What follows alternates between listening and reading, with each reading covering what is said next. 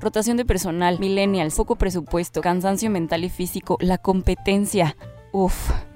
El camino para emprender puede ser tormentoso, divertido, agobiante. No todo es tan malo. Después de 10 años de recorrer este camino, queremos compartirte nuestras experiencias, aprendizajes y aventuras. Esto es Tips and Drinks, un espacio para emprendedores creado por Vanessa, Pablo y Stavros. Comenzamos. Buenas noches. Eh, bienvenidos a. ¿Qué pasó? Me dio un ataque de risa, perdón. ¿Cómo están? Buenas noches, bienvenidos. No hemos tomado, ¿eh? No hemos tomado más que media botella. No, no, de verdad. Presenten por mí, ya, no, ya, ya. Bienvenidos. Hola, ¿cómo están? Bienvenidos, buenas noches. Bienvenidos a otra sesión de Tips and Drinks. Hoy tenemos un programa muy interesante, no crean por mi risa, que no es importante, es de mucha seriedad. Y se llama Meta de Ventas. ¿Cuánto es mucho? Y el objetivo del programa de hoy es que podamos determinar con ustedes qué tipos de metas se tienen que poner, qué tan agresivas pueden ser y, y qué es el seguimiento después de haberse puesto una meta agresiva y lograrla. Y bueno, pues les presento a mis socios, como siempre, Stavros Estamatio, director Hola, general hola. de Rebellé, Pablo García, director Hola. general de Hola. Graduaciones. ¿Cómo están? Bien, muy bien. Bien, bien, bien, bien. Con unas copitas de vino ya servidas. Muy rico. Un vino tinto que decidió aquí nuestro amigo Raúl comprar. Muy rico, la verdad. Lo patrocinó Raúl. Patrocinado, Patrocinado por, por Raúl. Raúl. Sí los, pat- Gracias, sí los gracias, Raúl. patrocinas, ¿no? Sí, Siempre. digamos que sí, digamos que sí. Gracias, Raúl. la audiencia digamos que sí. Tan amable. Qué buena producción tenemos. No, buenísimo. Botanas, vinos, todos los que van acá arriba también. También esos, ¿no? Todos. Eso. Bien. Oigan, pues ahí en casa sí, prepárense algo que tomar para que nos acompañen hoy porque el tema de hoy está medio... Está sí, candente. ya que lo estuvimos platicando, está con ganas. Está, está bueno, está muy bueno para Tenemos discutir. hasta dudas entre nosotros. Tenemos como Sí, dudas. dudas Que, que no hemos podido aclarar, ojalá las podamos aclarar ahora. en el programa. Yo creo que sí están aclaradas, pero bueno, es Sí. parte de siempre discutirlas. Eh, hay que recordar que vamos a cerrar temporada. Sí. ¿ya no? Ya. Sí, antes de empezar con el tema es bien importante decir que vamos a cerrar temporada el 28 de noviembre. Va a ser un muy buen programa, no se lo pierdan. Eh, de entrada vamos a tener pequeñas recapitulaciones de lo mejor de todos los programas de la temporada con todos los invitados. Y terminando eso vamos a tener un cóctel que también se va a transmitir una parte en vivo, donde tendremos una sesión especial con todos los invitados, vamos a compartir experiencias aquí, va a estar muy padre. Entonces no se pierdan este cierre de temporada el 28 de noviembre. Va a estar muy padre. 28 de noviembre ahora cae en miércoles. El miércoles. Recuerden, sí. ahora sí va a caer en miércoles. Y el Normalmente próximo cambia también los martes. No, el, el próximo es martes se, igual. se queda igual en martes. Ah, se quedan entonces, el próximo es martes y luego el 28 miércoles. Tenemos una invitada a la siguiente, la siguiente semana, Sí, la también. siguiente sesión. Eh, no se la pierdan. Al final Ahora, al final vamos a decir quién es, pero sí, no se la pierdan. Bueno, pues vamos a empezar. A ver, Entonces, dale. ya hablamos de esto, ¿no? Son las ventas la razón de ser de todo negocio y ahorita es donde se va a empezar a poner el debate bueno, porque de entrada sí, ya lo hemos dicho, la frase que Pablo siempre dice, son el motor de los negocios, sin ventas no hay nada, pero es, es una verdad completa, es una verdad a medias, hace falta poner otras cosas ahí para entender qué onda con esto. ¿Qué opinan ustedes? Definitivamente yo sí creo que son eh, es el motor del negocio, es el oxígeno de, de cualquier organización. Eh, creo que si te quieres dedicar a hacer negocios o a emprender, si no te gusta vender o si no estás dispuesto a aprender a vender, creo que mejor no le empieces, ¿no? O si tienes un socio o una socia que le guste, que puede, bueno, repartan ahí actividades y responsabilidades y adelante, pero debes estar consciente de la importancia de las ventas, aunque no te gusten. Y creo que por eso a veces el tema de las ventas se hace un tema ríspido o árido, porque no a todos les gustan. ¿no? no, todos de inicio le toman el gusto. Y puede Y haber yo gente creo que, que- sean buenos emprendedores, ¿no? Yo creo que esta es parte indispensable eh, como persona para entender tu negocio, pero más allá, como siempre lo hemos dicho, es entender que sí, eh, hay un, hay un, siempre decimos es el motor de las ventas, creo que el motor viene con toda la gente que trabaja contigo, este es como tu gasolina, ¿no? ese oxígeno, ¿Hasta dónde ¿no? quieres llegar? ¿Cuánta gasolina le estás poniendo? ¿Cuánta gasolina? ¿Cuánta gasolina? ¿Hasta dónde quieres llegar? Y entonces tu idea florece, tu idea se expande y tus servicios también crecen y entonces puedes en algún momento veremos, este, o más bien ya lo hemos visto, el why, el por qué estás haciendo lo que haces, que es muy importante y era uno de los temas que, que se van a quedar también para nuestra siguiente temporada con un, un detallito extra, un workshop. Sin embargo, ventas sigue siendo la gasolina y no solo la gasolina, el tipo de gasolina que le metes, porque puede ser tu acelerador, puede ser con el que te la llevas despacito, o puede ser con el que se te acaba y ¡pum! se acaba tu idea. Sí, porque hay de ventas ¿No? a ventas, ¿no? Tu emprendimiento se acaba y de ventas a ventas. Entonces, ahí es donde podemos tomar el tema de que dónde está, la- dónde está el límite y si el límite es real o es emocional cuando nos ponemos objetivos de ventas. Perdón, eso que acabas de decir, con una cosa es el límite y dos, la parte de objetivos en ventas. O sea, yo me preguntaría, a ver, y si hay gente que nos está viendo y que opine, y, digamos la verdad, díganme la cantidad de emprendedores que al iniciar realmente se ponen un objetivo y una meta de ventas concreta. No lo sé, yo lo desconozco por completo. Pensaría que es lo más lógico del mundo. Pensarías. Que es- así, pensaría que es lo más lógico del mundo porque yo vengo de un mundo de vendedora. O sea, yo vengo de ser vendedora para haberme convertido en empresaria que sabía vender. Entonces, para mí sería lo más lógico del mundo que tú establezcas punto número uno tu meta de ventas. Pero no lo sé, ¿lo hacen? Lo aprendiste en un mundo corporativo, Lo- agresivo. exacto, sí. Yo, yo no lo sabía. ¿Tú te ponías metas cuando empezaste? No. A partir del segundo o tercer año creo que lo empezamos a hacer. Me acuerdo, me, me acuerdo una de estas, digo, oye, a ver, y, y- de aquí a enero 27.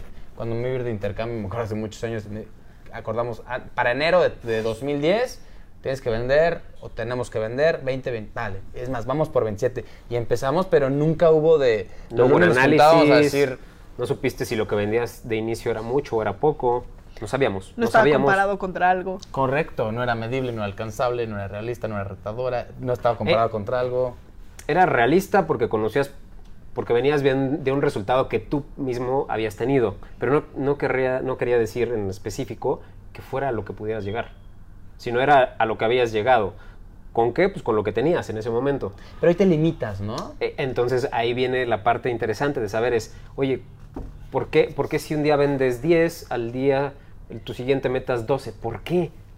O sea, ¿de dónde sacas por qué quieres crecer 2? Sí, sí, ¿O por qué quieres quedarte igual? ¿O por qué quieres llevarlo a 20? ¿De dónde sale este reto? O a lo mejor ni es reto, sino como que tú dices, ah, pues debería de vender más. O debería de vender lo mismo. O ¿por qué pones una meta en tus ventas y, de, y, y en referencia con qué? Claro, y el La referencia es interesante, la referencia con qué. Una cosa que tú siempre me dices es, bueno, y vendiendo más vamos a ganar más, que esa es otra medición muy importante, ¿no?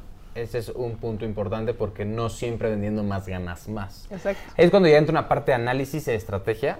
¿no? Financiera. Que- financiera, correcto. Que a veces también a todo emprendedor llega un momento, a ver, te va a llegar.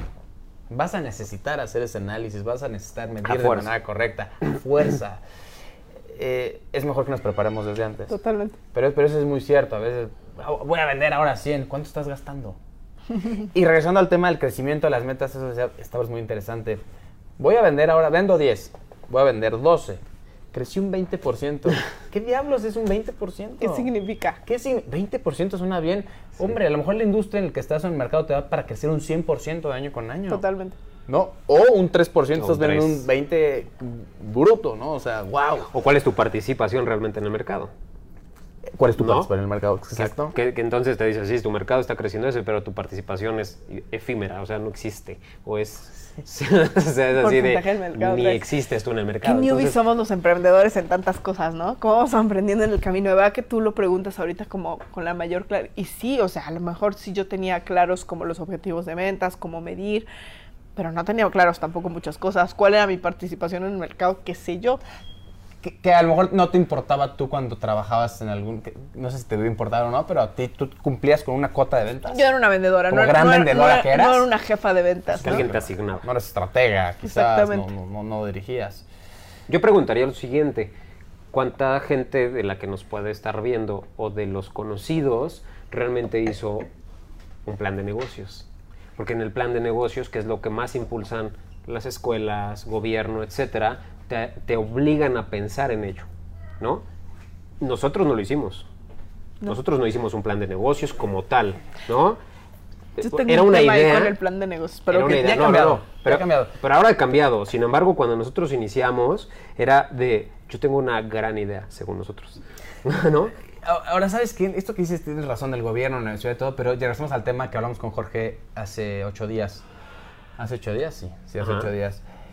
Muy buen tema. A mí, a mí, a mí en la escuela tuve, tuve materias de ventas interesantes y maestras que hoy en día las veo, las admiro mucho y, las, les agradezco mucho todo lo que aprendí de ellas. Este, espero que haya sido mucho.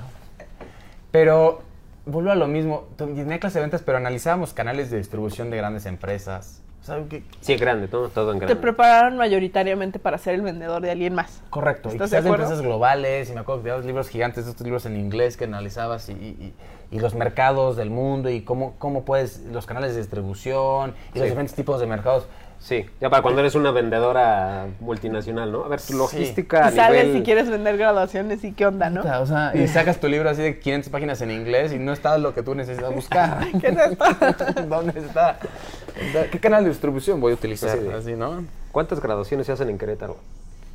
¿De dónde está el Nadie hacía graduaciones. Nadie hacía graduación. No, o ni siquiera se hacían eventos o nadie contrataba. En el momento que iniciamos, nadie contrataba un planeador. no hay un una tema estadística. nuevo. Ni siquiera hay una estadística. No, había, no hay estadísticas. ¿De ¿no? dónde las sacas? Tal vez eso es. ¿De dónde sacas esas informaciones? ¿Cómo te pones una meta de ventas? Eh, Siendo un emprendedor que vas, que vas iniciando, ¿Cómo le haces? que es una gran pregunta. Sí, yo creo que lo hablamos hace rato, lo platicábamos. Estudia, analiza el mercado. Conoce tu mercado. Intenta conocer tu mercado, Claro. ¿no? Vamos, yo me voy un poquito más atrás. Nada más recuerdo. Es. Dentro de todo, lo que vamos a llegar es tu guay. ¿Qué estás queriendo ofrecer? ¿Qué solución Eso va estás primero queriendo? que todo, tienes razón. va antes, ¿no? Porque una vez que tienes claro qué quieres lograr, qué estás y por qué lo haces, entonces empiezan a alinear así como que Los astros. ¿no? Los astros. Es muy fácil vender. La energía. Dices, aquí está mi mercado. ¿Dónde está? Aquí. ¿Qué tengo que buscar? Este tipo de clientes. Normalmente, cuando uno tiene claro eso y no se busca, no, no se, vamos a llamarle, eh, ¿cómo, cómo, cómo, cómo se dice? Cuando tu esencia se pierde porque se adapta a lo que hay afuera. En, en- No eres, No te- no- no eres coherente. no, eres coherente, o sea, te empieza a arrastrar la corriente en vez de ser Eso pasa respetuoso, mucho. respetuoso con lo que a ti te hizo iniciar. Y no sabes qué vendes después. Exacto, porque al inicio, si lo tienes claro, va a ser difícil, porque para empezar, normalmente los emprendimientos son ideas nuevas, ¿no? Normalmente, con, propuestas nuevas. Entonces, ¿qué quiere decir? Que vas a encontrar siempre, siempre, siempre una resistencia, o cosas que no sabías, o que no sabía nadie porque no hay estadísticas, o lo que sea. Resistir ese periodo, pero siendo fiel a tu idea inicial, va a ser lo que te va a ir haciendo que tu mercado sea tan, tan, tan claro en un punto para entender hasta dónde puedes vender. Y creo que. Sí, creo sí, sí. que, a ver, cuando inicias como emprendedor, porque también ah, no, no quiero ponérsela a la gente en modo complejidad máximo. de necesito navegar este cohete espacial, porque la verdad es que tampoco hagas que te dé flojera el poner tu empresa, porque sí es cierto que todas las herramientas de las que estamos hablando son bien importantes, el market share, este cómo ponerte una meta con un plan de negocios, Encuentra tu cómo- why. esa- el, el why a lo mejor es algo más sencillito de hacer. No bueno, sé. no, no, no es tan sencillito, pero digamos que como emprendedor a lo mejor no te Más tus Hoy lo abrumas. tienes claro. Sí, Está sí. más en tus manos. Hoy lo tienes claro, pero Sí, pero no te abrumas de que necesitas sacar tu market share y tú dices, fuck, ¿y sé dónde lo saco? ¿Sabes? O sea, ¿qué hago? Entonces creo yo, por ahí yo leí en un libro recientemente, es los planes de negocio. Ay, perdón, Perdón, ya tiré aquí algo. Estás acá tirando todo. el- Toda la vida yo tiro cosas en los programas. Los planes de negocio eh, pueden hacerse de manera muy sencilla. Yo personalmente no recomendaría a alguien que va empezando que intente perfeccionar algo hasta un nivel tal que si han pasado cuatro años y no sacaste el negocio, pues ya, la verdad es que ya valió, ya llegó otro con otra idea. Porque creo yo que la vida va muy rápido. Yo te diría, haz un plan de negocios básico en una hoja. ¿Cuál es tu propósito? Correcto. ¿Cuáles son tus valores?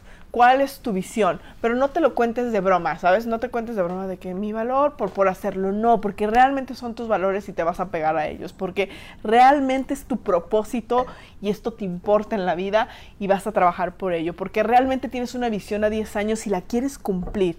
Ya tienes eso. Bueno, ¿cuál es el mercado al que le estás tirando y por qué? Basado en, en tu propósito.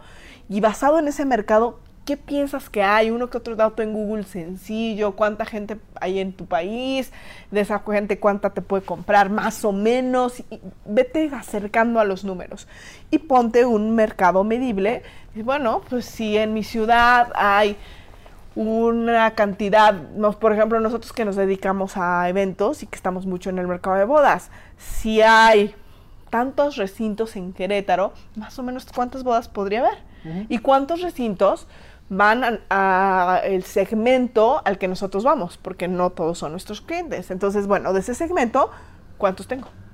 ¿Cuántos me están comprando? ¿Cuántos me pueden comprar? Bien. ¿Y en qué montos me pueden comprar? Muy sencillo, en una hojita. No te necesitas aventar un plan de 45 meses para Es que desarrollar sí una eran, empresa. lo- los planes de los business plan antes así eran, ya existe, complejos, ya existe sí, el, eran muy el business, el Canvas model, ya es así, es en una hoja. Estaría padre el año que entramos a hacer un workshop de- del Canvas. Me late. Buenísimo. Me Trabajas la parte del hemisferio derecho de tu cerebro, un lado, el hemisferio izquierdo de tu cerebro, el, el otro lado, y en una hoja desarrollas todo. Y a mí se me hace eso una maravilla, ya existe desde hace unos años, pero sí tienen que trabajarlo así, no se vayan a los, esos planes de negocios gigantescos. Te duermes. No así. Pero lo que yo digo es que hoy en día cada vez tenemos más acceso a información que antes no existía. Totalmente. Cada vez tenemos más acceso a, a que alguien nos comparta algo que sabe, cosa que antes era más complicada, ¿no? Que antes siempre solo eran libros, ahora tienes este, tutoriales, tienes audiolibros, tienes libros, tienes internet, presentaciones gratuitas en internet. Entonces yo lo que veo es cada vez es más fácil hacerlo, pero si le dedicas cierto tiempo a analizar lo que vas a hacer, que yo le llamo siempre la planeación, te va a ahorrar no todos los problemas, pero te va a ahorrar por lo menos varias cosas. Uno que otro problema. Uno que otro problemilla. Uno que otro. Oigan, que pueden pero, ser muy a ver, relevantes. hablaste hace rato del límite. Entonces, a ver, en la opinión de ustedes, ya, a ver, ya sacaste tu mini plan de negocios, tu Canvas, no sé qué, determinaste, dijiste, bueno, más o menos yo podría vender tanto, le calculo. ¿Con qué nivel de agresividad vas a ir sobre ese tanto? O sea, La historia ¿cuál que es tu límite? platicábamos cuando empezamos. Exactamente. Entonces, a ver, el tope es mental, el tope es real, está topado el sistema de tu organización, no se vale decir me voy a frenar, no se vale. ¿Qué onda? ¿Qué opinan ustedes? Definitivamente son dos y lo vamos a discutir. Uno es emocional mental Claro. y el otro sí tiene que ver con una capacidad instalada de tu organización o tu fuerza operativa, ¿no? ¿Qué puedes vender? Que puedas operar. ¿Qué Claro. vendes? Que puedes operar. Pero de, ini- Entregar. de inicio eh, es mental. Es muy mental. Yo ¿no? contaba esta historia y que, que el primer año una vez me sentí agobiado y siempre lo platico, donde llegué y me senté con Stavros y le digo, "Eh, este año vendimos 12 eventos entre graduaciones y bodas y 15 años y no sé qué tonterías más vendimos. Y para mí el tope en ese momento eran 12 y me sentí agobiado. Y 10 años después estamos operando más de 400 eventos al año. O sea, si hace 10 años me hubieras dicho 400, yo creo que ahí me da el infarto. ¿Y te hubieras imaginado? Sí. O sea, te Vende. hubieras No, imaginado por supuesto que no. que hace... Pero era un tema emocional. Claro. Era un tema emocional. Te- Yo te lo voy a, se los voy a preguntar también real Ahorita hoy. les digo, ajá. real hoy.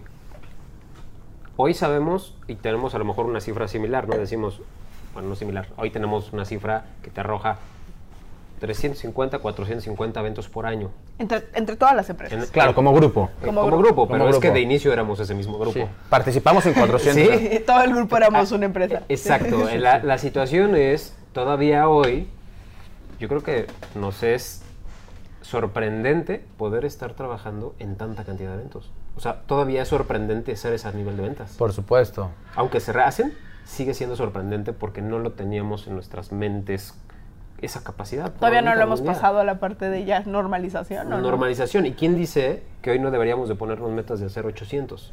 Claro. Y que el límite mental que- que tenemos no está ahorita donde está. Sí, y a- de hecho el crecimiento fue así, ¿no?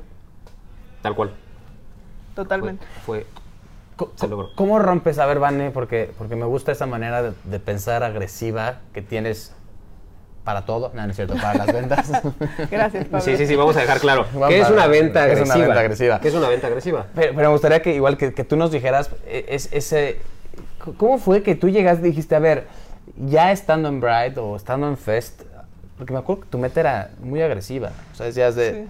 de 150 mil pesos, creo, de repente dijiste 300, pero al mes le estabas diciendo 600. Sí. Cuando no teníamos ni siquiera el equipo, Como a los seis meses, sí. A los seis meses. Sí, o sea, la, la trataba de duplicar cada periodo de seis meses, un año, más o No, menos. no, pero fue de 150 a 300 y a, seis- Sí. y, eh, a 600 fue eso en un año. Esos tres cifras fueron en un año. Bueno, sí. Entonces puede ser que sí, cada seis meses lo hiciste, pero. ¿Qué es agresivo? ¿Sí? ¿Por qué lo hiciste así? ¿Cómo, lo defi cómo, cómo, cómo decidiste hacerlo? Es que, y de verdad que sí, yo no hice un plan de negocios, no hice una estratificación del mercado. De, yo simplemente dije, bueno, hay muchas bodas en Querétaro, vendemos tantas, seguro nos da para el doble, vamos a vender el doble. Y cuando vendimos el doble dije, sigue habiendo muchas bodas, vamos a vender el doble. Y considero que sigue habiendo muchas bo- bodas. Hoy, fíjense, puede ser que sea mental, porque hoy ya no, o sea, sí me empiezo a poner metas de superar lo que tenemos, pero ya no me las pongo de duplicar, porque cada vez duplicar se está volviendo una locura. Puede ser que sea mental. Para mí ya se está volviendo una locura. Para mí decir ya pasar de 1.200 a 2.400, mm, ya me, o, o sea, puede ser Sí. que ya esté en un límite que me empiece a incomodar a mí. ¿Me explico? Y- ¿Cómo, y- ¿Cómo borras ese límite? ¿Cómo lo quitas? Na- No, yo, yo me gustaría hacer un, un paréntesis aquí. Vane no traía este límite, digo, más, Vane traía límites, inclusive, o incluso, no sé cómo se diga, eh, ella venía de un banco, un banco tiene metas, Lo que llaman agresivas, es una meta muy, con un focus muy, muy específico, ¿no? De siempre te tienes que superar. Las metas siempre se tienen que superar, año con año, simplemente porque hay inflación y porque tú quieres un crecimiento. Sí. Empresa que no crece, Sí. empresa que está muriendo. ¿Estamos de Sí, acuerdo? Y Totalmente. en pasos Entonces- grandes, ¿no? O sea, o sea, pasos grandes. pasos grandes. Y, y digamos que los bancos, lo que sucede, o empresas ya muy, muy grandes con un market share gigante o, o importante, pues ya no, no, no crecen al doble.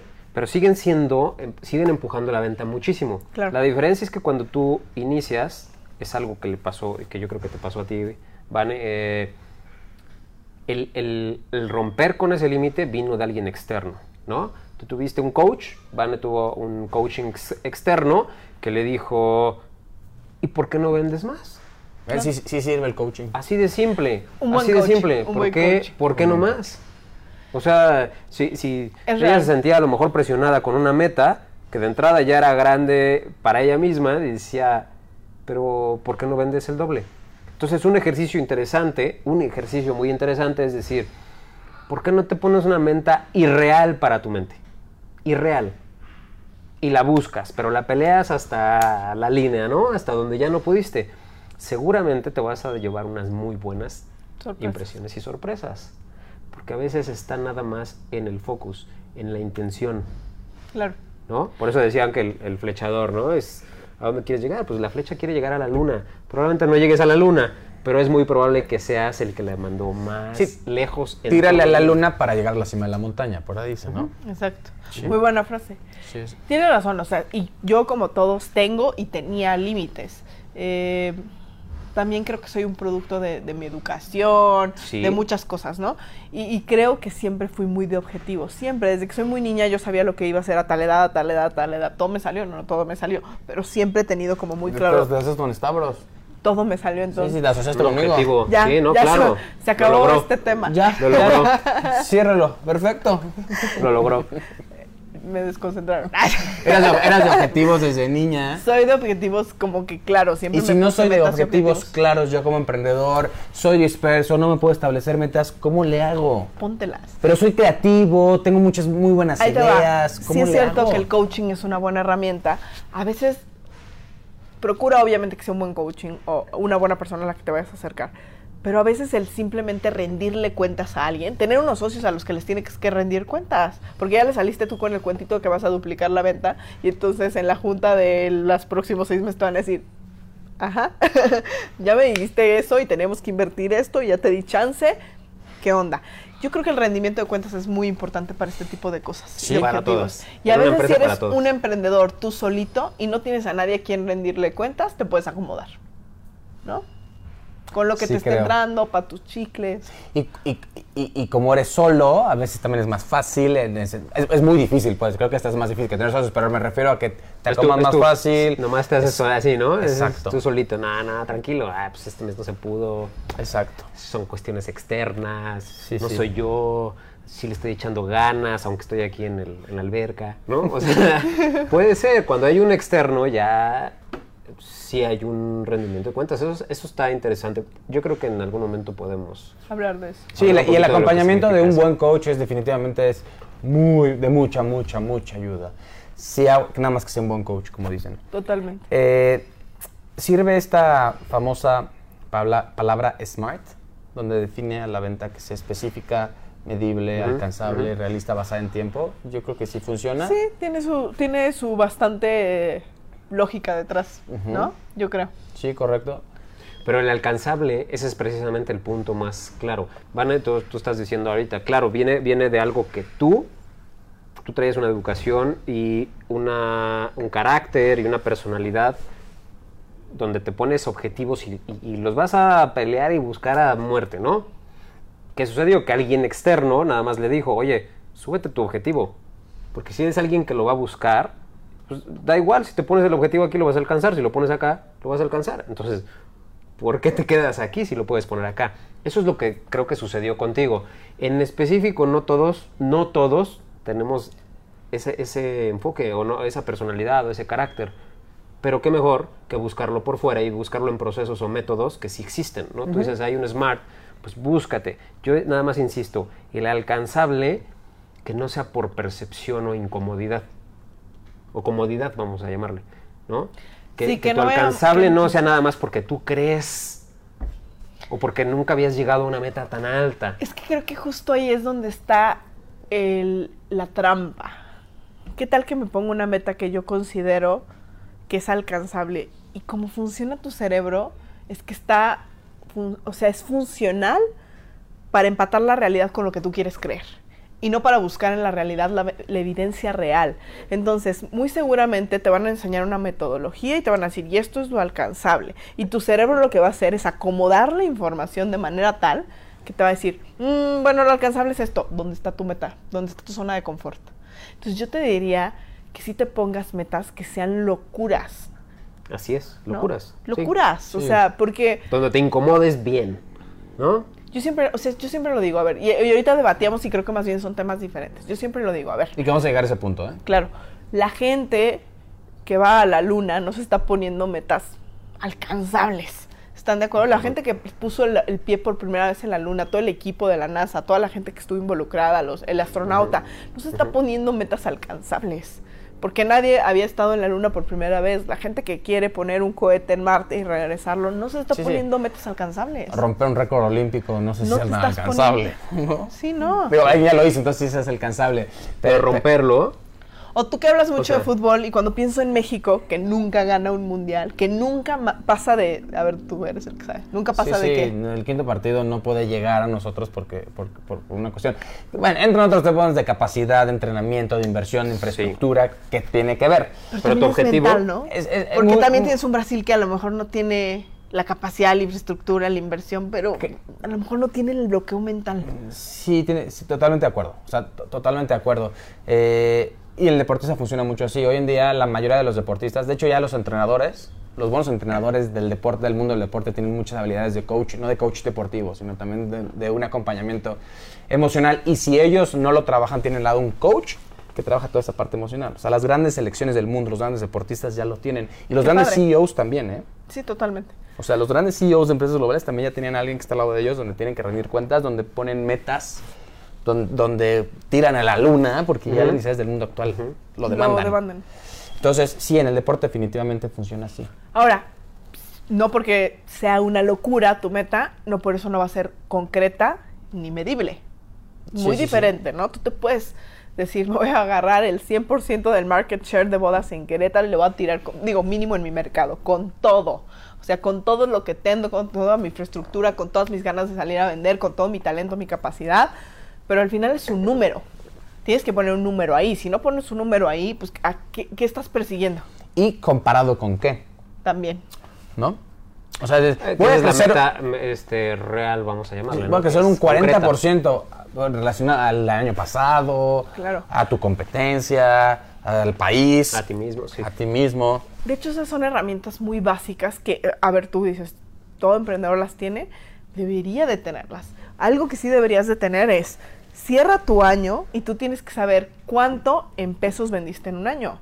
Y tienes que saber con base en eso cuánto vas a crecer para el próximo. Y tienes que considerar que la vida se pone más cara. Entonces, si tú vas a crecer un 5% a mano, no creciste ni lo de la inflación. Olvídalo. O sea, te vas a morir. Este, si vas a crecer un 10%, realmente es un buen crecimiento. Si vas a crecer un 30%, ya estamos hablando. ¿Me explico?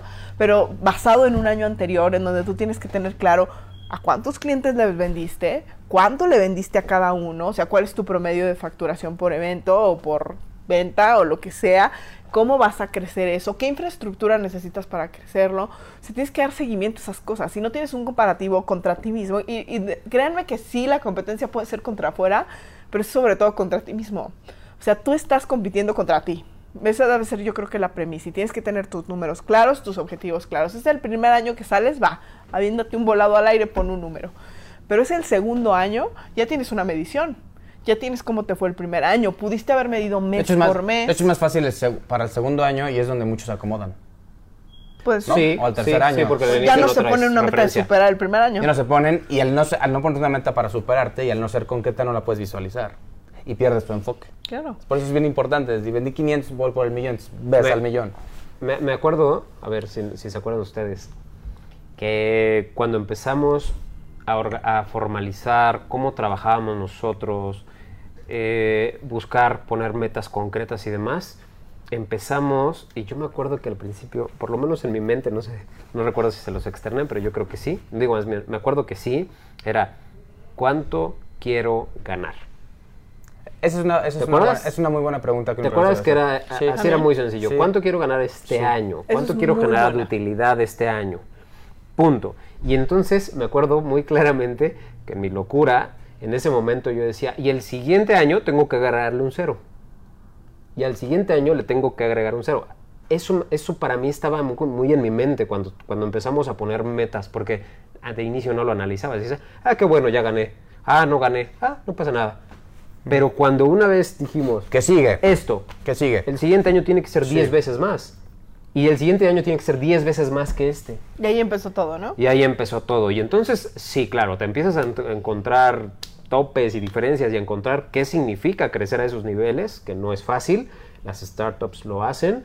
eh, pero, pero ahí te encuentras el- el- el- las complicaciones. Sin embargo, lo más importante es que de inicio dices, esto es lo que quiero crecer. Es medible y es concreto. Y es ambicioso. Y bueno, o sea, es ambicioso, pero es concreto. Pues. Tender a, no sé si esta es mi palabra, una sana ambición, tiene que ser ambicioso. Claro, una, hay ambición sana. Una ambición sana es, Sí, claro. lo tiene que ser, porque si no entonces tu ritmo de crecimiento, alguien va a ser más ambicioso que tú, sanamente o no, y, y- y te va a ganar, ¿no? O te va Entonces, a ganar la economía, o te van a ganar muchos Factores factores. externos que tú no puedes controlar. Hablamos, hace rato pusimos el ejemplo, ¿no?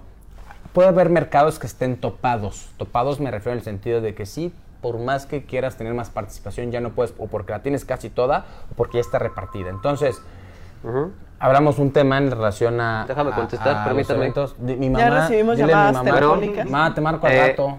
Discúlpenos. Ah, no, sí, su pregunta, sí, gracias. No, sí. Oigan, perdón, esto no tiene que pasar. Es que es por Ya. la temporada alta. Hablábamos de decir, si en ese momento hablando solamente, por ejemplo, de graduaciones, que decíamos dos, decíamos, ¿cómo, va- ¿cómo vamos a poder hacer más? ¿no? Y ahora este año estamos llegando a 100 eventos, ¿no? En la parte de las graduaciones solamente. Y me preguntaba Stavros, oye, ¿y puedes vender más? Y yo le contesto, hoy en día yo sé que conociendo mi mercado en Querétaro, sí puede haber cierto crecimiento, pero no sé si me interese agarrar más, a lo mejor no podría tomar más de las que existen en esta, en, en esta región.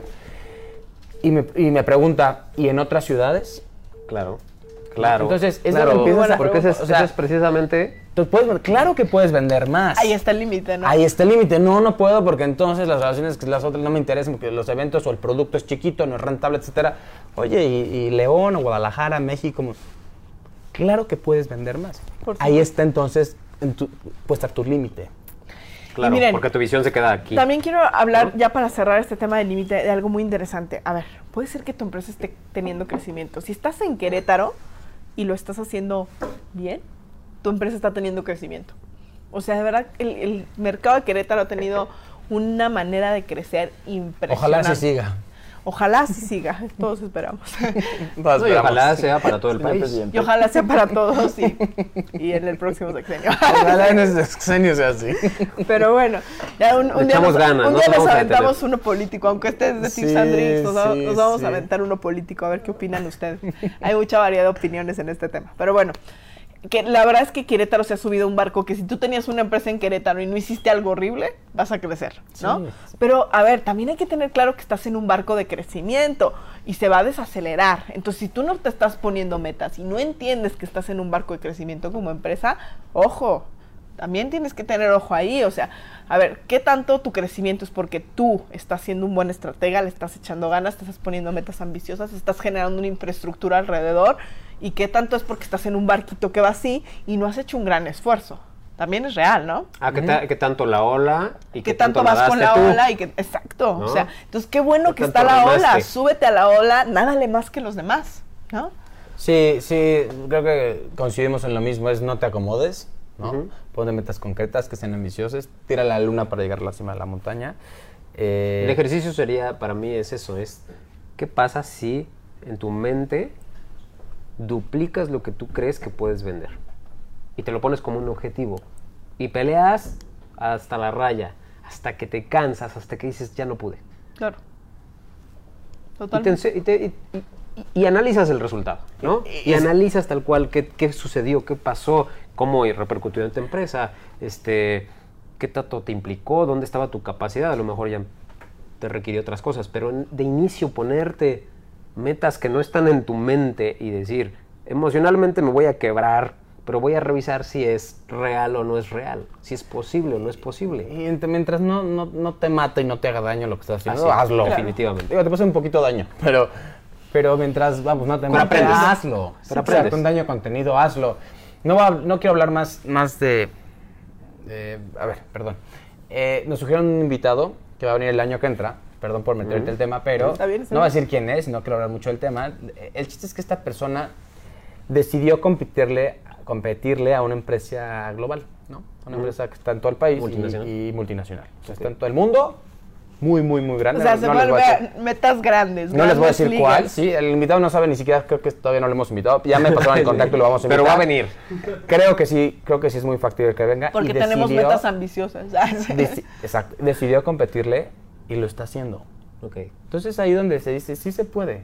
claro que se puede, todo se puede. Vengan metas ambiciosas, eh, Sí, alcanzables. sí, sí, que, que- que a lo mejor te roban el suspiro, ¿no? Pero que, pero que a lo mejor te enseñan algo. Y cuando hablas de alcanzable o realista, nada más que, estas, o sea, que sean desafiantes y retadoras, Eso, ¿no? eso. O sea, realista, alcanzable, sí, alcanzable, bueno, ¿te rate? No, entonces ve por más, Claro. ¿ok? ¿Qué más? Y bueno, a ver, herramientas. Una herramienta básica es la famosa tubería de clientes, que sí hay, creo que si eres emprendedor, la tienes que conocer, tienes que conocer. Así seas tú solito vendiendo, tú y tu alma y tú operando y tú haciendo todo, con mucha más razón tienes que tener una tubería de clientes. Y si eres una persona que maneja un equipo de vendedores, también tienes que tener una tubería de clientes. Con mayor razón. ¿Por, por- por qué- por qué una tubería de clientes? A ver, ¿qué es una tubería de clientes? ¿Qué es? A ver, tú explícanos, ¿qué es una Ah, tubería? yo no sé qué es una tubería de clientes. Te encanta hacer las tuberías de clientes, ¿cómo no? No, yo no, yo soy formatitis. Yo, yo hago los formatos para las tuberías de clientes. Pero es una tubería de clientes. Bueno, es que... Las haces. Sí, todo el tiempo. Tuberías de clientes es todo el cliente posible que contactaste o no contactaste, pero que está en tu mercado o que por lo menos tienes una noción de que existe el cliente, ya sea porque te pidió, te pidió una cotización, porque te pasaron su contacto, porque dices, este lo voy a buscar, y entonces te pones toda esa lista de clientes potenciales, ¿no? De, de- de potencialidad de venta, ¿no? más, bien, más bien como clientes potenciales, sino que les ves una, una- una posibilidad de que les puedes ofrecer tu servicio o producto. Ese es, de ahí aparece toda tu tubería y ya se genera toda la estrategia para ir dándole servicio y haciendo un embudo, lo que se le llama el embudo, para ir descartando o ir dándole tanto servicio co- que puede ser un CRM, no sé si conozcan el, el- Sí. el concepto CRM, pero que entonces vas analizando cuál es tu, tu- tu tubería general, toda tu lista de clientes, y cómo, va a ir aten- cómo vas a ir atacando esos clientes hasta que sean clientes compradores. Estaría, estaría padre, muy buena. A mí me gustaría una excelente un- explicación. Estaría padre que Un, un workshop de eso Sí, vamos a hacer un padre. taller de eso, de hacer la tubería de clientes, porque es bien importante. Yo creo que si no tienes, no trabajas con una tubería de clientes, es que no estás vendiendo lo que deberías o lo que puedes vender. O mínimo no te estás enterando de la mitad de lo que está pasando. Correcto, porque tú puedes ser, tienes súper buena memoria y yo puedo controlar un momento en que tu cerebro no va a dar para más. Entonces, si no trabajas con una herramienta como esta, existen más, pero si no Sí. traes tra- un CRM, una tubería de clientes, quiere decir que no estás vendiendo lo que podrías o lo que deberías. Propongo que hagamos un taller o Un taller. si a alguien le interesa saber, oigan, cómo es, es muy fácil, hay formatos en todos lados de tubería de clientes, pipelines, ¿no? Ujú. Búsquenlo como Pipeline. pipeline, búsquenlo. Y si no, igual hasta podemos mandarles algún formato de los que trabajamos nosotros. que- Con todo gusto se los compartimos. Estaría padre, este, igual hacer un taller, ¿no? Y muy básico, si eres un emprendedor y te lo quieres llevar ahorita antes de hacer el taller, a ver, no tienes dinero para un CRM porque vas empezando, obvio, muy bien. A ver, está fácil, agarras un Excel y en tu Excel le pones nombre del cliente, ni tipo de contacto, o sea, él te contactó, tú lo contactaste, cómo llegó a ti, pues. Fecha de, primera fecha de contacto, muy importante que sepas cuál es la primera fecha que te contactó un cliente. Sí. Última fecha de contacto, muy importante que ¿Por qué? sepas. ¿Por qué las dos fechas? Es importante. Es muy, es muy importante que sepas que es la primera porque, a ver, si te contactó el primero de enero del 2018 año en curso y su boda, por ejemplo, nosotros que vendemos bodas, era en septiembre, pues bye. O sea, de entrada dejaste pasar mil meses y ya fue su boda. O, o sigue siendo su boda, a lo mejor en diciembre todavía la puedes agarrar, pero llevas 10 meses, 11 meses sin cerrar ese cliente. Totalmente. O Entonces, sin tu haberme llamado. O si ¿dónde está tu capacidad de cierre o de contacto, ¿no? Cierre. De seguimiento. 10 seguimiento. meses de no haber cerrado un cliente, ustedes me pueden decir lo que sea, pero si no están vendiendo una maquinaria pesada a una super mega ultra compañía que tiene mil procedimientos para comprarles, 10 meses no es una efectividad buena. Entonces, por eso es muy bueno saber cuánto, cuánto es tu primera fecha de contacto para saber el, el nivel de efectividad y eficiencia que estás teniendo sobre la venta. Y la última vez que lo contactaste, porque a ver, te, te contactó la primera vez en enero y estás en marzo y no lo has contactado, problema. ¿Me explico? Problema porque tú no le estás dando seguimiento y el de la obligación de darle seguimiento eres tú a él, no él a ti. Entonces, bueno, ese es otro... Y estás hablando de meses. Cuando tienes una compañía que dice que va a dar un servicio en menos de 24 horas, tu última tu último contacto tendría que ser antes de 24 horas. O sea, en máximo 24 horas. Si no lo contacta- contactaste en más de 24 horas, ya estás fallando en tu promesa de atención. Claro. ¿no? Entonces también podemos llevarlo a meses, pero también lo podemos llevar a horas. Si Totalmente. es necesario, ¿no? Dependiendo de, de las metas de atención que tengas tú. También es muy importante que tengas ahí teléfono, correo electrónico, o sea, la mayoría de los datos, datos. posibles del cliente. Facebook, Instagram, dirección. Si eres muy obsesivo, está bien así. Y por último, es muy importante que tengas eh, una fila de comentarios. O sea, los comentarios son muy importantes porque ahí puedes saber qué es lo que está pasando. O sea, ahí puedes saber, este, a ver, lo contacté la última vez, ahí ya tienes en tu última fecha de contacto, hace dos días. Y me dijo, vuélveme a llamar en una semana. Pues no le vuelvas a llamar ahorita, ¿no? Ya te dijo, vuélveme a llamar en una semana. Tú ve midiendo a tu cliente, porque luego siempre te dicen, vuélveme a llamar en una semana, y en esa semana ya le compraron a alguien más. Pero bueno, tú puedes ir midiendo eso, pero sí puedes tener tus comentarios de qué es lo que está pasando con ese cliente. Porque teóricamente, si tú me estás diciendo que tú tienes una muy buena memoria y tú puedes manejar tus clientes solos, no traes suficientes clientes. O sea, el punto es traer la cantidad Correcto. suficiente de prospectos como para que la memoria te falle.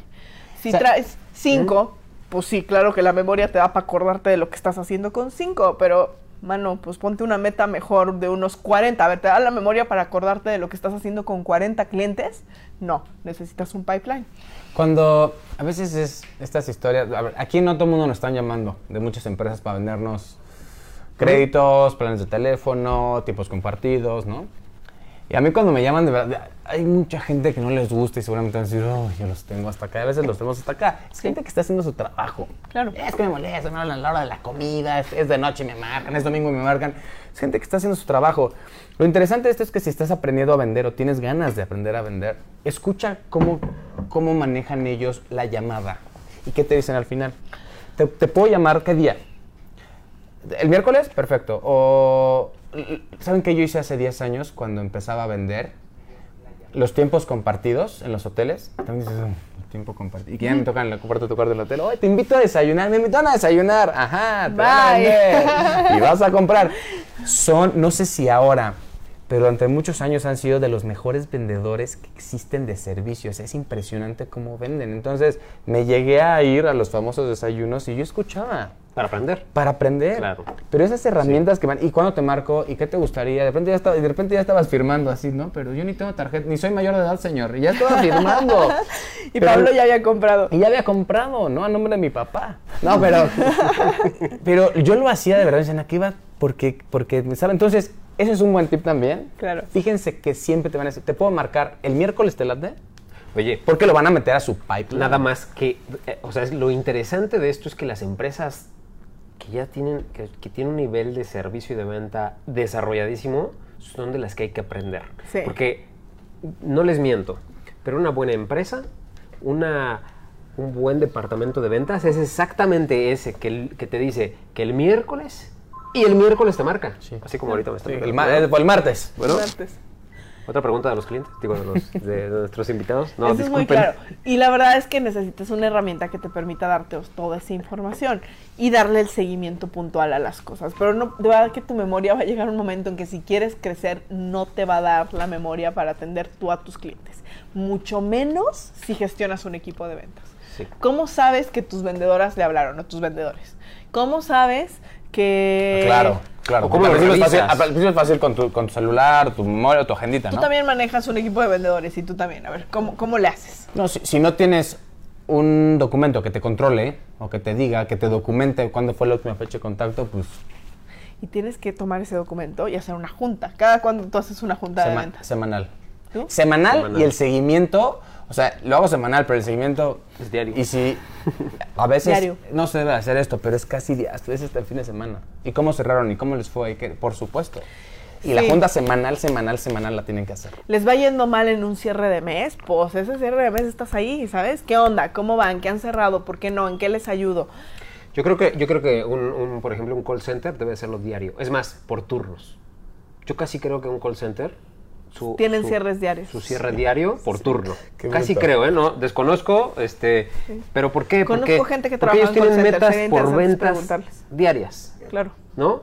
Y te dicen cuántas llamadas hiciste y cuántas cerraste, cuántas concretaste y cuántas vas a volver a llamar. Digo, desconozco, pero eso es lo único que me viene a la mente. Tienen que hacerlo. Porque esa es la funcionalidad de un call center, es vender. No es otra cosa. Es vender.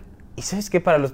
Oye, es bien fácil con esto. O sea, yo, yo ahorita me puedo meter, abro Drive y puedo empezar a ver mi tubería, ¿no? Sí. Y tengo grupos, como cinco grupos que dicen ventas. Las de Bright también estoy, Ventas Fest, Ventas iMotion, o sea, creo- Rebello también estoy. Tenemos como cuatro o cinco Sí. grupos de ventas. Y es bien fácil con esto, ¿no? O sea, ya, ya es muy fácil también trabajar. De, aprovechen la tecnología. Muy interesante lo que está Ah, dije, Manuel nos está diciendo algo, algo se estalló aquí. No. Sí, sí, sí, sí.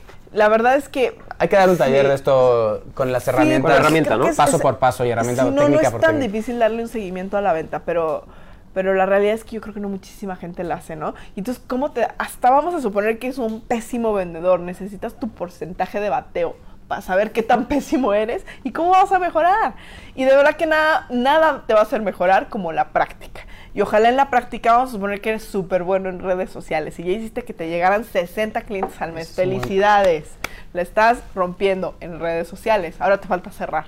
Ya pasaste tus 60 al pipe. Si no pasaste tus 60 al pipe, de esos ya se te pone un 30. Adiós. Porque no tienes la capacidad instalada De en tu memoria claro. para darle seguimiento a 60. No sabes qué le dijiste a 60, no sabes en cuánto quedaste a hablarles. A lo mejor te metes según tú a tus eh, carpetas de redes sociales a ver quién te escribió la semana pasada, ya te hiciste bolas. En un pipe tienes uno tras otro, tras otro, tras otro. Le puedes estar hablando a uno, cuelgas, le estás hablando al siguiente, cuelgas, le estás hablando al siguiente. Actualizas tus comentarios, pones tu última fecha de cierre. Y para mí, si eres vendedor, si eres director de un equipo de ventas, una vez a la semana te sientas con ellos y te dicen qué onda con su pipe. Te vas cliente por cliente por cliente y vendedor por vendedor.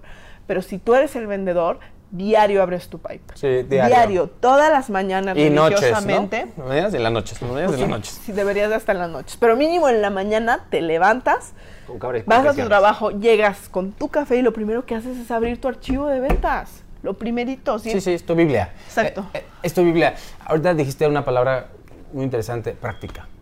Práctica. Práctica. Porque también, sí, ya tengo mi pipeline, ya lo diseñé padrísimo, pero luego, ¿cómo le hago práctica? Y porque lo tienes que convertir en hábito. Porque de inicio nadie tenemos eso.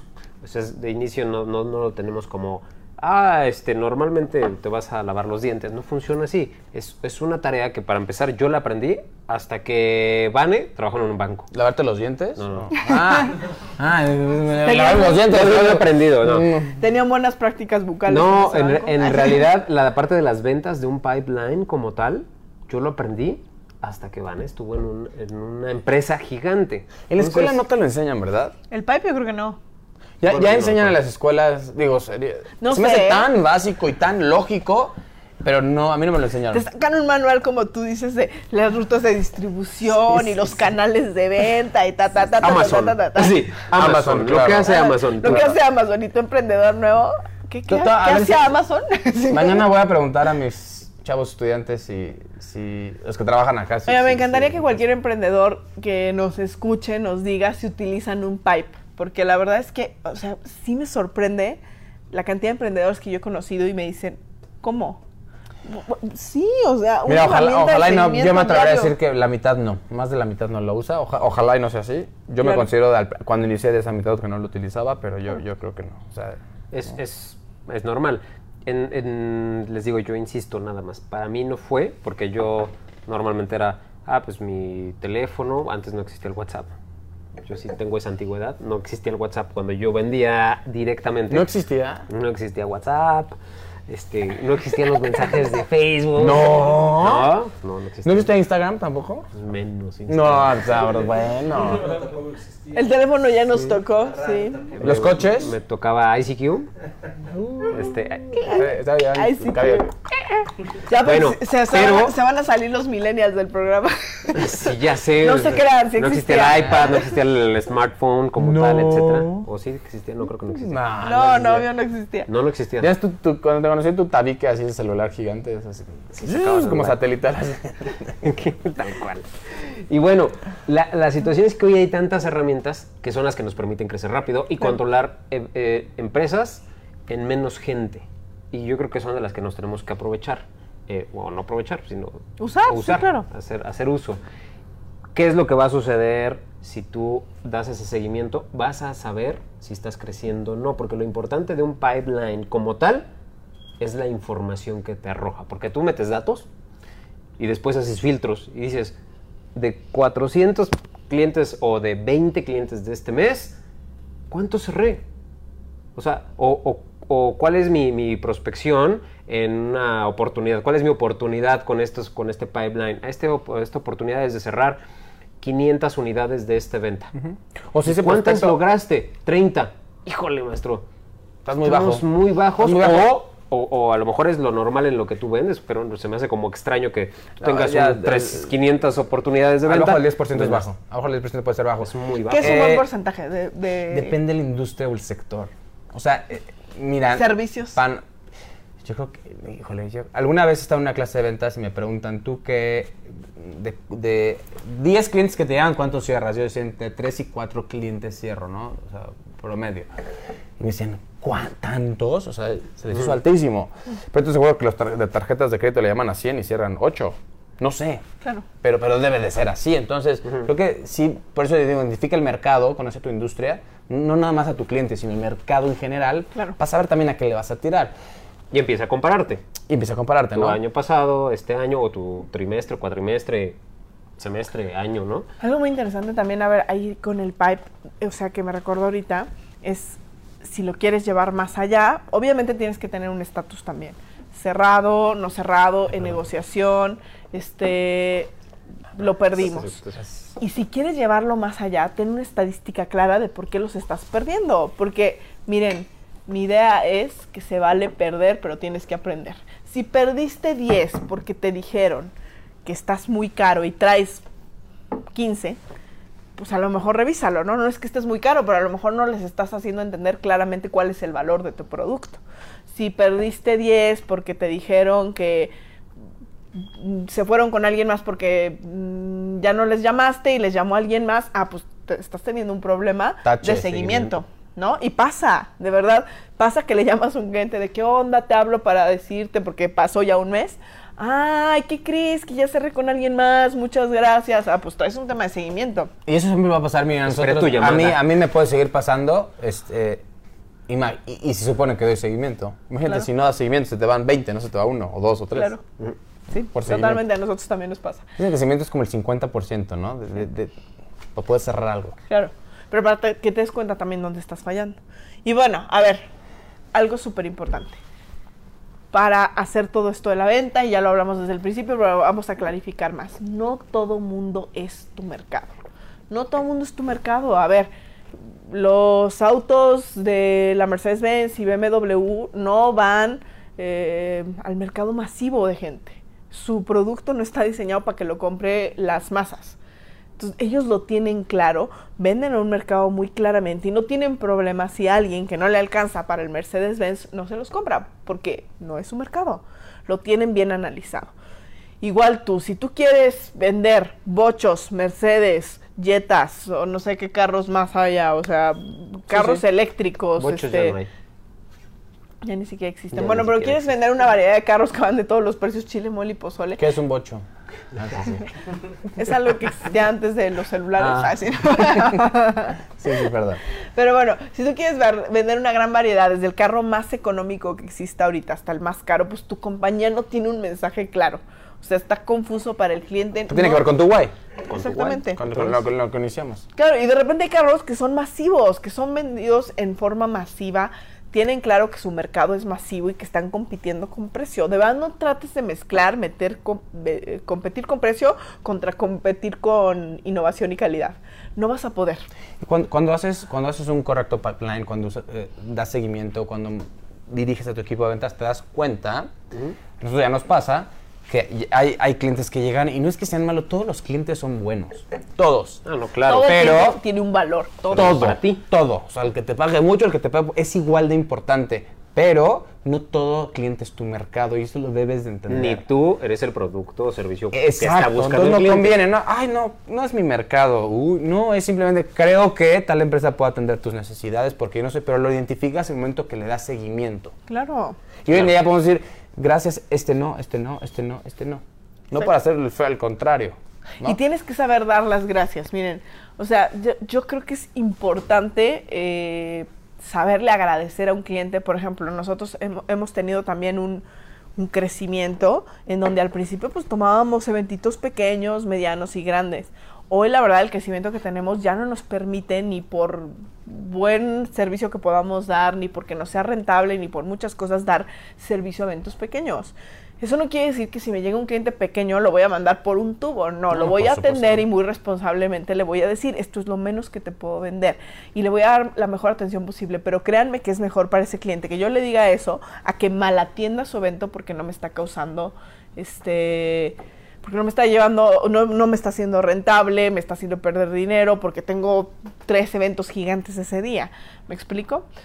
Pero bueno, Vi- Viene a... ay, nos tenemos que ir, pero nos gustaría dejar para otro programa porque seguramente hay gente que ahora se está preguntando, ay sí, ventas, ventas, ventas, ventas, ventas, ventas, que, que si bien sí es, no sé si hoy en día es lo más importante, pero de lo más importante en las organizaciones, ¿dónde queda ese soporte operativo? ¿Dónde queda, tu capacidad de entrega? ¿Dónde queda tu análisis? ¿Dónde quedan, cómo mides tus indicadores, tus procesos? Porque también es otra cosa. Claro. Yo insisto, nosotros... Quizás nos falta mucho por aprender y nos- no venimos aquí a, a, a- a decir- dar verdades No universales. podemos porque igual hay gente que solamente nos dice y te falta decir esto, ¿no? Nos falta aprender mucho. Pero yo siempre he dicho que si tenemos esta fuerza de ventas tan interesante, lo logramos porque hemos también desarrollado un músculo operativo que a su vez ha, ha ido nivelando y podemos entregar y a veces nos seguimos equivocando. Entonces, creo que también sería un muy buen tema Claro. que, que podamos también trabajar esa parte, no solamente la parte, si vendes 3 millones, ¿cómo los operas? ¿Cómo Claro. los entregas? Hay que ¿Cómo cumples tu promesa? claro. Sí, porque no, no, aguas. Tengan mucho cuidado. Vendo, vendo, vendo, vendo, pum, quiebras. ¿Cómo le haces? Si vendes y no cumples lo que estás prometiendo, a ver, no, no por salir a vender prometas algo que no puedas cumplir. Eso también es cierto. Cuando te digo, met- ponte Ser metas. responsable. Exacto, ponte metas ambiciosas, va con todo el paquete, compadre. Si tu meta ambiciosa es ser la compañía de iluminación más grande a nivel México, pues tienes que saber el trabajo y el esfuerzo que va a venir con eso, porque no se trata de salir a vender, vender es relativamente fácil, ahora opéralo. No puedes quedar mal. Entonces la meta ambiciosa va global. Correcto. Y pues lo vamos Yo me gustaría que se quedara para otra ocasión. Sí, sí, sí, hay definitivamente. También, también hay un punto. Este está muy enfocado, este, este, esta ocasión, este episodio está muy enfocado a romper nuestros límites, ¿no? Nuestros propios límites mentales y apostarle algo y aprender en ese camino, ¿sí? Pero también vendrá eh, el tema muy concreto de decir en qué momento es sano también decir, oye, me está yendo muy bien en las ventas, pero ¿qué crees? ¿Tengo la capacidad o no tengo la capacidad. Y esto lo vemos en empresas de una persona o lo vemos en empresas que platicábamos, ¿no? Un Elon Musk, donde dices, oye, si te compro hoy, te entrego dentro de un año y medio. Tu carro. ¿Qué, onda? ¿Qué está pasando, no? Ahí también seguramente está en ese proceso de crecimiento desmesurado y No. dices, chino, o sea, hay tanta gente que me quiere, pero ahora tienes que controlar. Sí, sí. Y quizás ese- te lo vendan como un tema de exclusividad. Ah, yo creo que hay, hay- Es un tema de detrás de eso producción. hay un, hay un problema de producción operativo sumamente complejo que ya no saben cómo, cómo que, responder. ¿no? que deben de estar trabajando todo el día, ¿no? Para resolverlo. Correcto, y por último, si me pe- permiten, Totalmente. viene también otra parte donde empiezas a ver el volumen o el nivel de venta que traes, qué tan eficiente lo haces. A nosotros también nos pasó un año Sí. que vendimos exactamente el, número, el mismo número de eventos en una parte de nuestro negocio nada más, y una, de un año a otro fue mucho más rentable. Y se vendió lo mismo. Que se hizo? Se eficientaron procesos, Claro. ¿no? Se mejoró, ya nos, ya nos fijamos más en la rentabilidad, que también es importantísimo y es otro tema. Es otro tema que tenemos ¿Cómo que lo tocar. haces? ¿Qué, qué modificas internamente? No para subir precios, sino para aprender a hacer mejor las cosas. Ganando más con el mismo, mismo nivel de ventas. Sí, sin bajar la calidad tampoco, ¿no? Correcto. Ah, importantísimo. Importantísimo. No, ¿le Pero- está ganando lo mismo o mejor? Sí. Pero ¿cómo gano más? Esa es una buena pregunta también. Y se y puede. se puede, sí se puede. Definitivamente. Se puede. Pues, A ver, despedimos el programa. listo. No sé si quieran dar algún tip, Stavros.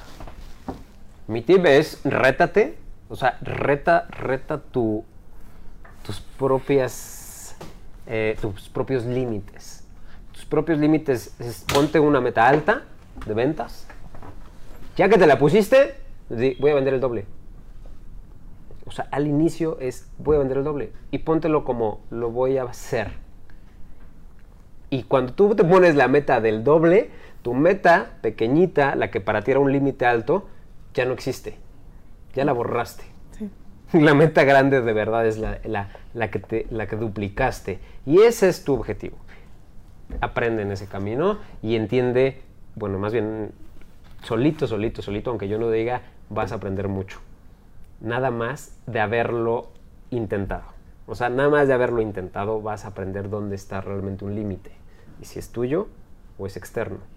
O si no existe ese límite y no sabías que no existía. Ese sería como mi, mi tip en Bien. general. Eh, llénate de hábitos positivos. Hablamos hace dos semanas de las habilidades sociales, del people skills con el que uno nace o se hace. Es importantísimo y si lo tienes, ya quizás vas un paso adelante, está bien. Pero vale mucho más un hábito, una disciplina, de un buen seguimiento, de desarrollar un pub, de darle, de estar hablando, de entender que es un cierre, de ponerte una meta. Vale, es mucho más valioso que ser el, el que puede platicar con todos, el cerrar, el amigo de todos, porque chins que no soy buen, buen vendedor. Mangos, te puedes hacer un buen vendedor trabajando ciertas herramientas y técnicas. Entonces quítate ese mito o esos telarañas de la cabeza de que nunca vas a ser un vendedor. Lo puedes hacer, ¿no? Totalmente. Sin ser el más sociable del mundo. Disciplina y buenos hábitos, hábitos positivos. Claro, y hay tanta información allá afuera para que lo logres. Y bueno, yo por último les diría, si eres malo para presionarte, o sea, para hacer un eje de presión en ti, eh, busca a alguien que te presione, busca a alguien a quien le puedas rendir cuentas. Si no tienes un socio, tu esposa, si no, búscate un coaching de negocios que te traigan así. Alguien a quien le puedas rendir cuenta como si fueras un empleado, porque mucho de lo que le pasa al emprendedor es que es empleado, sale a ser empleado, empieza a ser emprendedor, ¿Y a quién le rindes cuentas cuando estuviste toda tu vida acostumbrado a rendirle cuentas a tu jefe? Y de repente rendirte cuentas a ti, eres la primera persona a la que le puedes fallar. Irónicamente, te fallas más a ti mismo de lo que le fallas a alguien más. Entonces, si se te dificulta esa parte, si todavía estás en el proceso de fallarte a ti mismo, ríndele cuentas a otra persona. Buen tip, excelente. ¿va? Y uso herramientas, acuérdense, el pipeline, ya lo vamos a trabajar. Un tip y un drink también. Tómate unos drinks. drink. De repente, medidos, medibles y medidos. Todo con nada con exceso. Medidos. Bueno, Pues pues ya nos vamos. Nada más quisiéramos anunciar eh, que la próxima semana tenemos un, un invitado muy especial que se llama Brigitte. Híjole, espero decirlo bien. Una invitada muy especial que se llama Brigitte Sumenicht. Creo que se llama así. Este, ella está también muy orientada a la parte de ventas, muy orientada a la, a la parte de marketing. El programa va a estar muy interesante y es cómo convertirte en la empresa que tu cliente quiere. A lo mejor no eres la empresa que tu cliente quiere. Tú estás forzando la relación y ella nos va a enseñar cómo sí te puedes convertir en esa empresa. Y está relacionado al final cuentas con ventas totalmente. ¿no? También. Totalmente, Va a totalmente. estar padrísimo. De verdad, no se lo pierdan. Y no se, no se olviden de que el 28 de diciembre, miércoles por única ocasión, Noviembre. noviembre, se hace la, el, el cierre de temporada. Con mucho gusto cerramos esta temporada este año. Eh, anunciamos también cuándo iniciamos la próxima temporada. Y pues ya, muy felices. Ejo- Espero que nos acompañen a ambos programas. Recuerden que Escuchen estamos Spotify. en, ajá, estamos en Spotify, en iTunes, Eh, Facebook, Google Podcast. Face, Google es- Podcast. estamos en YouTube. YouTube, la Z. eh, Google la. Z. La verdad es que la Z. De la Z. No me las sé todas. Eh, Estamos aquí en Facebook. Instagram, tenemos Instagram. Tenemos bueno, no es un para esto, Instagram, pero- ya pero a lo mejor estamos intentando favor. ver si la próxima semana ya transmitimos a través de Instagram, eh, pero Lo vamos a eh, lograr. ya lo vamos a lograr, ya lo vamos a Metas, lograr. Acuérdense, metas impensables. Ah, Vamos a meternos a Instagram a, a transmitir estos programas. ¿Sale? Gracias. Mil gracias. Entonces, los queremos. Gracias por seguirnos. Bye. Rotación de personal, millennials, poco presupuesto, cansancio mental y físico, la competencia. Uf. El camino para emprender puede ser tormentoso, divertido, agobiante. No todo es tan malo. Después de 10 años de recorrer este camino, queremos compartirte nuestras experiencias, aprendizajes y aventuras. Esto es Tips and Drinks, un espacio para emprendedores creado por Vanessa, Pablo y Stavros.